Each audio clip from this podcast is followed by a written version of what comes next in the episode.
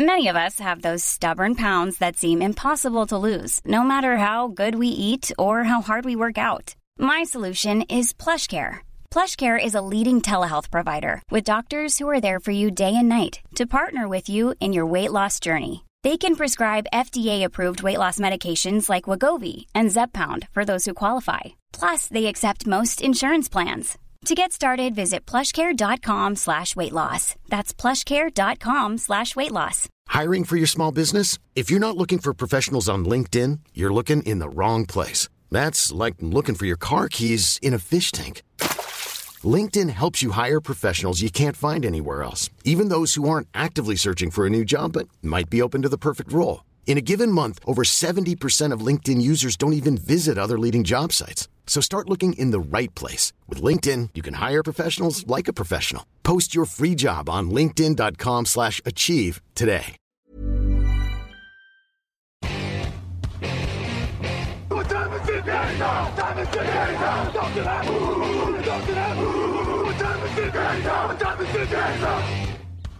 Hello, hello, bonjour et bienvenue à tous dans la suite des présentations de la saison NFL 2022 sur Touchdown Actu, une équipe par jour et on en est autour des Minnesota Vikings. Pour en parler avec moi aujourd'hui, Lucas Vola est là. Bonjour Lucas. Salut messieurs, salut tout le monde. Grégory Richard est là. Bonjour Grégory. Bonjour tout le monde. Je remarque avec regret euh, qu'il n'y a pas de musique pour entamer cette émission de, de Minnesota. Apparemment, ce n'est que pour des émissions thématiques. Exactement. Les Vikings, 8 victoires, 9 défaites la saison dernière. Une intersaison plutôt calme à l'échelle de ce qu'on vit en NFL euh, un peu partout ailleurs du côté des signatures.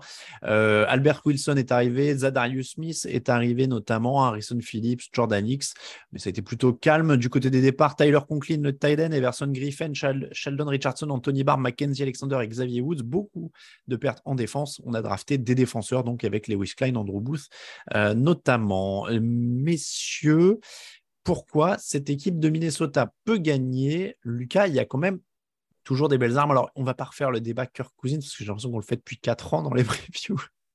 mais, mais il y a des belles armes.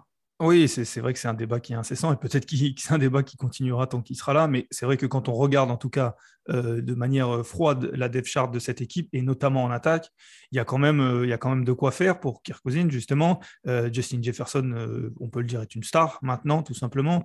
de l'autre côté, il y a Dan qui est peut-être plus le joueur qu'il était, mais pour être un receveur numéro 2, je pense qu'il y a beaucoup d'équipes qui aimeraient bien avoir un receveur numéro 2 de la sorte. Dalvin Cook, qui certes a des problèmes de, de blessure, mais qui, quand il joue, est un des meilleurs running backs de la ligue. En plus, Mattinson, derrière, le running back remplaçant, a montré qu'il pouvait quand même être performant en, quand euh, il, faut, il faut euh, prendre la place de Cook qui est blessé. Voilà, là, on a, surtout parlé des, des skills players, mais ce sont ces joueurs-là qui font gagner, en tout cas qui font marquer des points. Euh, Irv Smith aussi, qui est un tight end qui, est aussi, qui peut exploser cette année, comme KJ Osborne. Voilà, si on prend cette attaque, et notamment du côté des skills players, il y, a, il y a des joueurs qui peuvent exciter d'une part et surtout marquer des points et donc faire gagner des matchs. Franchement, c'est un des plus beaux groupes de skill players de la ligue. Euh, Justin Jefferson, 1616 yards et 10 touchdowns l'an dernier quand même. Euh, donc c'est vraiment très très fort. Greg, en plus de ces skill players, la ligue a autorisé que 30 sacs l'an dernier. C'est le cinquième meilleur total en NFL. Il y a des progrès avec Christian Darisso euh, qui était arrivé la saison dernière. On n'en arrive pas encore à Kirk Cousins, mais tout le reste autour est quand même plutôt séduisant. Oui, bah, c'est ça en fait. Bah, en fait, la, principale problématique en fait avec Minnesota cette saison, et je pense que c'est aussi en ce sens qu'on n'a pas forcément bouleversé l'effectif malgré le changement de coaching staff, c'est qu'on voyait quand même que globalement, et c'est aussi une des raisons qui a fait que les Vikings ont été longtemps en course euh, pour les playoffs malgré les, soucis apparents euh, qui, étaient, qui étaient exposés par la gestion de Mike Zimmer on se dit que ce groupe avait la capacité de faire mieux que ce qu'ils ont fait la saison dernière, de par en effet le développement de la ligne offensive et les playmakers qu'ils avaient, euh, et qu'a notamment évoqué Lucas précédemment. Donc, euh, donc voilà, globalement, Kirk Cousins y compris, il y a quand même un groupe relativement talentueux en, attaque. Et en plus, ça peut être assez excitant parce que Kevin O'Connell, on le rappelle, le nouvel head coach, arrive des Rams, euh, de la fameuse école désormais Sean McVay slash Kel Shanahan qu'il a côtoyé. Euh, donc, du coup, ça peut en effet nous donner une attaque encore plus explosive que ce qu'on pouvait voir euh, jusque-là du côté de Minneapolis. Kirk Cousins, il en est à sa cinquième saison hein, euh, dans le Minnesota et ses fiches de stats sont bonnes. C'est ça qui est dingue. C'est qu'on dirait qu'il n'y a pas le truc qui, fait passer un niveau euh, incroyable. C'est déjà ce qu'on lui reprochait à Washington. Hein. Chaque année, on disait, bah, de toute façon, il est tagué et puis on verra que cette année, mm. c'est une farce. Et chaque année, il produit. Après, malheureusement, par rapport à ce qu'on en attend in fine, peut-être que les espoirs ont toujours été un peu trop grands euh, vis-à-vis de Kirk Cousins. Hein. Statistiquement, 33 touchdowns de cette interception l'an dernier, 35-13 l'année d'avant. Je rappelle que j'ai mis dans ma course MVP euh, à un moment donné de la saison dernière, je l'ai gagné d'ailleurs. Mm. Donc non, sa saison dernière était bonne. Ah, il manque le, le truc. Qu'est-ce qui va les faire perdre, Lucas? On n'a pas parlé encore de la défense. Est-ce que ça se retrouve là? Ouais, oui, ça se retrouve là forcément un petit peu, un petit peu d'inquiétude et notamment euh, dans le fond, dans le fond de cette défense parce que en fait, euh, encore une fois, je parle de regarder assez froidement euh, la depth chart, c'est un peu la seule chose qu'on peut, qu'on peut faire pour l'instant avant, avant le début de la saison. Et quand on regarde les, les defensive backs, on voit qu'il y a, un, mélange entre des joueurs qui sont très jeunes et des joueurs qui ne sont plus vraiment du tout. Et, et, en fait, c'est une question du coup, est-ce que ça va vraiment fonctionner? Ils ont drafté des rookies, notamment Levis Sin en, en, safety, Andrew Booth, tu l'as dit, qui vont être du coup des, des, jeunes joueurs qui vont être certainement titulaires.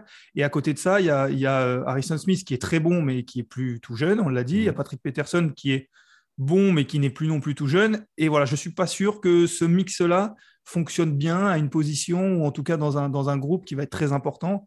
C'est vraiment euh, le, voilà, le point qui m'inquiète principalement euh, dans cette équipe et dans cette défense en particulier. 33 ans Harrison Smith, 32 Patrick Peterson. C'est vrai que ça, manque de profondeur parce que euh, Daniel Hunter, c'est que 7 matchs l'an dernier, Zadarius Smith, c'est 0. Euh, Greg, est-ce que c'est inquiétant pour toi aussi? Oui, je rejoins tout ce qui a été dit. On, aurait même pu mettre, alors c'est pas c'est pas aussi alarmant, mais euh, même un Eric Kendricks hein, qui commence à passer la barre des, 30 ans aussi. Mmh. Donc c'est ça en fait. Je, rejoins là-dessus, c'est-à-dire que l'effectif méritait pas forcément d'être bouleversé, mais en fait on a presque l'impression, et c'est un peu en corrélation, je trouve, avec les déclarations. Alors peut-être qu'à mon avis est un peu biaisé par par la draft qu'a réalisé le nouveau general manager Kwesi Adolfo-Mensa, sur laquelle j'étais très très sceptique. Mais il y a aussi eu ces déclarations vis-à-vis de Kirk Cousins euh, sur le fait que bah ouais, c'est notre quarterback, mais euh, il l'a pas dit comme ça, mais un peu faute de mieux. Et en fait, tu as l'impression que, en fait, du côté de cette équipe de Minnesota, un peu comme Atlanta, par exemple, avec Matt Ryan, si j'ose la comparaison, bah en fait, on attend de terminer ce cycle-là. Et j'ai un peu peur qu'on se décide à tourner la page quand vraiment le, les, leaders, les cadres de cette, équipe, de cette équipe-là euh, seront un peu sur les rotules. Donc euh, c'est vrai qu'en défense, ça m'inquiète un petit peu, et encore plus pour le coup, avec le changement défensif qui s'amorce, euh, le nouveau schéma mis en place par le coordinateur et Donatel, qui a une réputation au sein de la Ligue, mais euh, avec qui il va falloir faire des, ajustements, encore une fois, avec un groupe euh, qui présente des points d'interrogation. On l'a pas dit, il a été productif l'année dernière, mais quid de Daniel Enter également, qui reste sur deux saisons très tronquées en, 2020 et 2021, enfin plus que tronquées en 2020 parce qu'il n'avait pas joué. donc voilà, on sait que ça peut être une menace. Il y a ces fameuses histoires de trade, pas trade. Donc il y a beaucoup, mine de rien, il y a un environnement qui est pas totalement au beau fixe, je trouve, dans, mmh. cette mmh. défense, pour être vraiment sur la même longueur d'onde avec, euh, avec l'attaque dont on parlait tout à l'heure. C'est compliqué en effet euh, du côté de cette défense. Il y, a, quand même des éléments positifs, euh, Lucas, ou alors on est vraiment sur du, de l'incertain, surtout avec les blessures, encore une fois? Oui, alors c'est sûr qu'il y a les blessures, forcément, parce que si on, enlève ce, facteur-là, qui est très difficile à enlever, mais qui est en même temps très difficile à prendre en compte, parce que par définition, c'est assez instable, mais la ligne défensive, moi, me, séduit presque. Alors, vous parlez de, Hunter, qui en effet est souvent blessé, mais quand il joue, il est bon. Euh, Zadarius Smith, euh, qui sort d'une belle saison quand même, alors pareil, les blessures, mais quand il joue, il est plutôt bon. Davin Tomlinson, qui à l'intérieur de la ligne est capable de faire un petit peu, un petit peu tout et donc du coup apporte assez de, polyvalence. Donc cette, euh, ligne défensive pardon, euh, pourrait être mise euh, du côté des, satisfactions, en tout cas des bons points, mmh. je dirais. Le facteur X, Lucas, on reste avec toi. Bah, du coup, c'est la ligne de l'autre côté pour moi. Tu en as parlé un petit peu tout à l'heure en disant qu'elle était en progression et c'est, n'est pas faux. Euh, mais c'était quand même, malgré le fait qu'il y ait peu de ça qui ait été encaissé euh, par, euh, par Kirk Cousins l'an dernier, j'ai pas trouvé cette ligne offensive totalement sereine. et du coup, même si Dariso est en effet monté en puissance, ils ont, euh, ils, ont des joueurs, mais je pense qu'il va falloir un peu plus d'homogénéité dans cette ligne, un petit peu plus de solidité pour justement permettre à Dalvin Cook de, s'exprimer à 100%, de pouvoir faire vraiment ce qu'il veut et de pouvoir euh, voilà, mettre Kirk Cousins idéalement euh, dans, les meilleures positions, vraiment qu'il n'y ait rien qui puisse gâcher son, jeu. Et pour moi, ça sera ça vraiment le, le facteur X, parce que si en revanche la ligne offensive régresse, ça peut devenir compliqué pour Kirk Cousins et du coup, par définition, pour cette attaque. Euh, j'ai oui, Oui, oui. Euh, ils gardent 4 de leurs 5 titulaires hein, sur la ligne offensive. Excusez-moi, je rate un peu ma transition. Ils gardent 4 titulaires sur 5 sur la ligne offensive, donc ça fait quand même toujours du bien de jouer la continuité. Je, cherchais une, stat en même temps. Oui, je crois, que, je crois, que, le cinquième, ils étaient contents de s'en débarrasser, non? C'était pas Samuel, le cinquième? Euh, C'était Udo.